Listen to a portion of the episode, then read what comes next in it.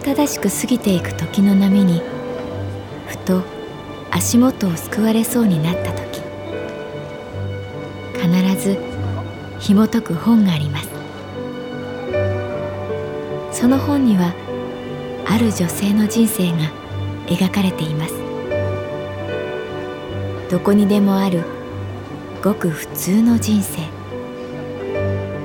でも本の中の彼女に出会うと心の湖に波紋が幾重にも広がるようにゆっくりと優しい言葉が満ちていきます。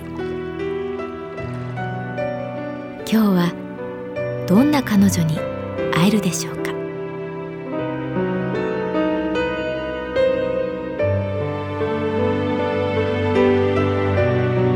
サウンドライブラリー。世界に一つだけの本。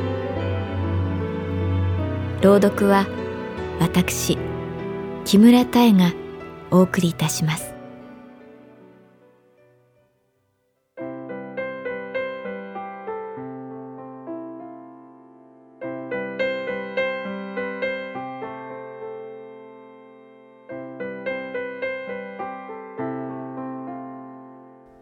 私の名前は月原かな子。39歳。旅行会社に勤めている。竹富島に雨が降っている。大粒の激しい雨。バタバタと緑の葉を叩き白い道で水滴が踊る。月原さんせっかく来てくださったのに雨ばっかりで。宿のおじさんが恐縮している。まるで雨が自分の責任かのように。いいえ雨もまたいいもんです。そう。こうして縁側で雨を眺めるのも贅沢な時間。雨には匂いや形音や色まであることを五感で受け止める。それにしても沖縄の雨は豪快で潔い。黒い雲が早く流れ時々青空が顔を出す。竹富島に来たのは仕事半分休暇半分。もともと沖縄キャンペーンの研修が那覇であった。研修が終わった後私は一人休みを取ってここに来た。赤い瓦屋根の家が点在し白い小道を水牛車が行く。初めての竹富島は想像よりはるかに時間の流れがゆったりしていた。お世話になっている民宿のおじさんはかつてバリバリの証券マンだったらしい。身も心も疲れてしまい奥さんやお子さんとも別れ単身でこの島にやってきたという。これはすべて同僚の美香ちゃんの情報。彼女は一度この宿に泊まったことがあった。最初にそんな先入観で見るからか地元の人という感じがしない。朝黒く焼けた肌にひげが似合うダンディーな佇まいに企業戦士を重ね合わせる。月原さんぼーっとおじさんの顔を見ていたら話しかけられた。あはい。あの残念ながら強風と大雨で午後の船欠航です。え？今日の午後石垣に戻る予定でしたよね。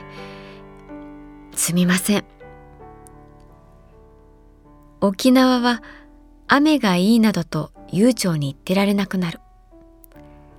取った休みは今日まで。それって今日中に帰れないってことですか？はあ。残念ながら。さっきよりもたくさんの黒い雲が辺りを覆っていた。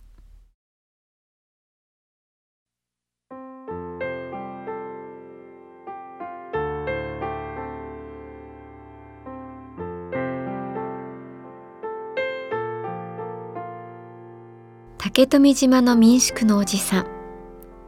名前は小泉さん。年齢は50代半ばくらいだろうか。よく働く女の子が一人。女子大生のアルバイトといった感じだけれど民宿の仕事に慣れていてテキパキしている。笑うと左側に刃が覗いて可愛かった。石垣島までのフェリーは大雨で欠航。ジタバタしても仕方ない。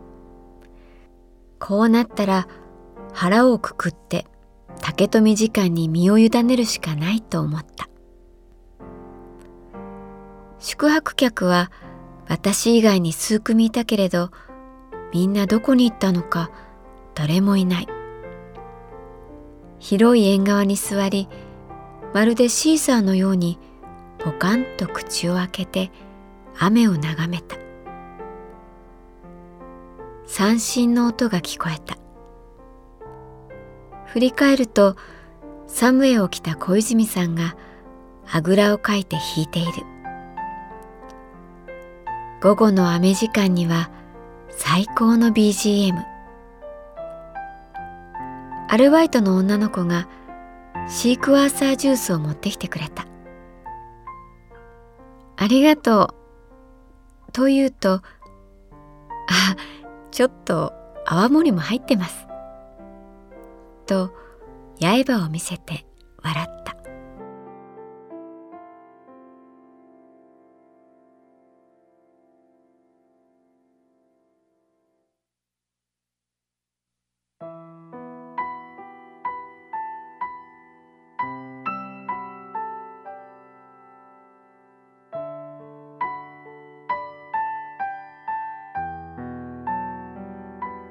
本当によく気がつくアルバイトさんですよね。と私が言うと小泉さんは短く買った紙を書きながら「ああ女房なんです」と返した。ええー、心底驚いた。いやもともとあいつのお父さんがやってた民宿に転がり込んだのは俺の方だからアルバイトは自分なんです。赤い瓦屋根の民宿。その縁側で雨を見ながら私と小泉さんは話した。泡盛を飲みながら。お金ってのは不思議ですよね。一度その魔力に取りつかれるともう引き返せない。金が金を生むシステムが脳のどっかに作用してもっともっとって再現なくなる。基本本当に儲けるには金を動かさないとダメなんです。額に汗して働いて稼ぐお金には上限があるっていうかそれがまっとうだし人間のあるべき姿なのにどっか狂っちゃったというか。あ都会と田舎証券会社と農業みたいな図式じゃないんです。そんな単純なことじゃなく俺お金って何だろうって疑問に思っちゃったんです。そう。ある夏の暑い午後地下鉄の階段を上がってセミの圧倒的な合唱を聞いた瞬間にあれ俺一体何やってんだろうってふらっと本屋に入ってたまたま目についた美術雑誌の表紙がゴーギャンでした。我々はどこから来たのか。我々は何者か。我々はどこへ行くのか。彼が遺書代わりに書いた作品です。その雑誌を買って帰りました。その日以来俺は出社できなくなったんです。妻と子供とはすでに別々に暮らしていました。一歩でも外に出ると呼吸ができなくなります。デリバリーもので何とか食いつなぎました。苦しい時はその美術雑誌を何度も何度も読みました。ボロボロになるまで。その雑誌の後ろの方の広告に竹富島ツアーの宣伝が載っていたんです。まあ俺にとってのタヒチみたいな場所に思えて会社も辞めてここで働かせてもらって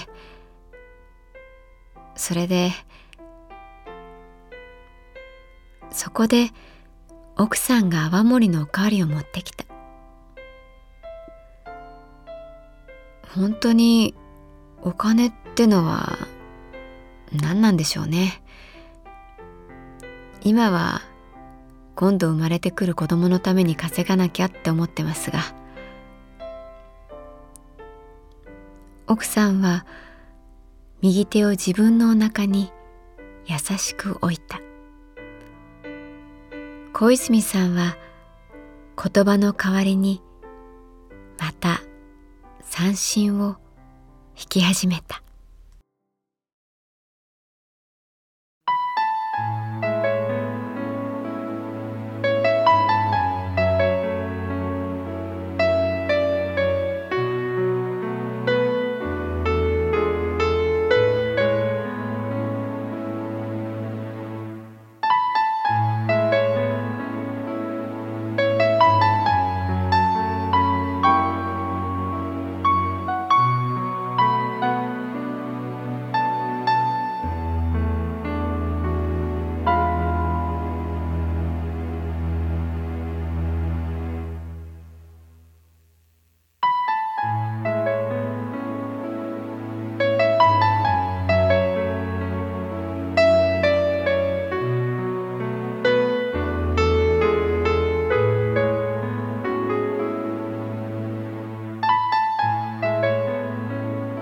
ンドライブラリー。世界に一つだけの本。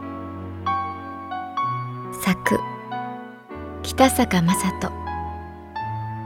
演出。高橋智彦。朗読は私木村多江でお送りいたしました。